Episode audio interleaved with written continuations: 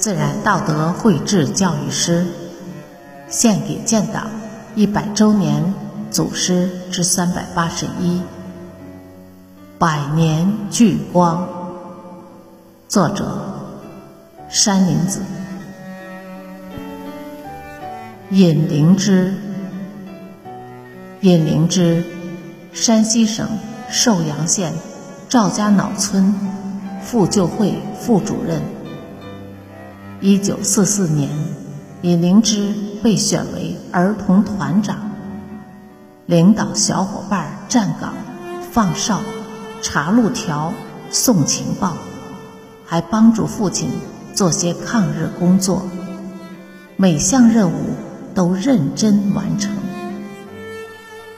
尹灵芝十四岁时被推选为妇救会副主任，他一心扑在革命事业上，动员妇女做军鞋，深入敌统区侦察。散发传单，书写革命标语，只要对革命有利，他都抢着去干，从来不叫苦叫累。一九四七年十月十九日，尹灵芝带领群众回村抢收，被坏蛋告密，敌人将村子团团围住。尹灵芝掩护群众转移，当他发现有几个乡亲还没出来时，又返回去寻找，被敌人发现，不幸被捕。敌人以为灵芝年幼可欺，想用软手段收买他，给他松绑、倒水。尹灵芝厉声说。有话就说，别来这一套。见软的不行，又拿绳子搬砖头烧火柱。敌人说：“看见了吧？只要说实话，一切都好办。不然的话，你让我说什么？”叶灵芝无所畏惧。你们村。谁是共产党员？现在在哪里？你们的粮食埋在哪里？叶灵芝斩钉截铁回答：“不知道。”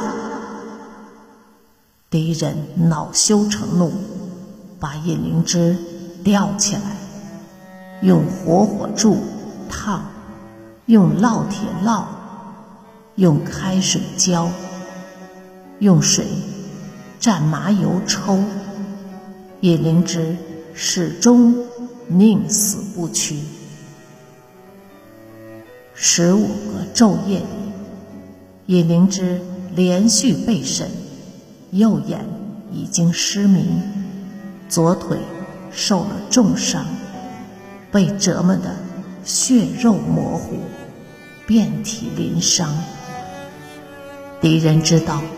从尹灵芝身上得不到什么了，便对他下毒手。一九四七年十一月三日，天气阴沉寒，呼呼刮着西北风，百姓们被驱赶到刑场集合，在浑身血迹斑斑的尹灵芝面前。当场释放了叛徒。敌人对灵芝说：“看见了吧？你说不说？”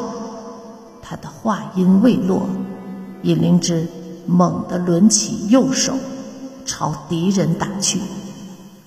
敌人发疯地喊：“给我拉过去斩！”铡刽子手将尹灵芝按在。铡刀刀床上，突然，尹灵芝猛地从刀床上跃起，用力高呼：“共产党万岁！毛主席万岁！”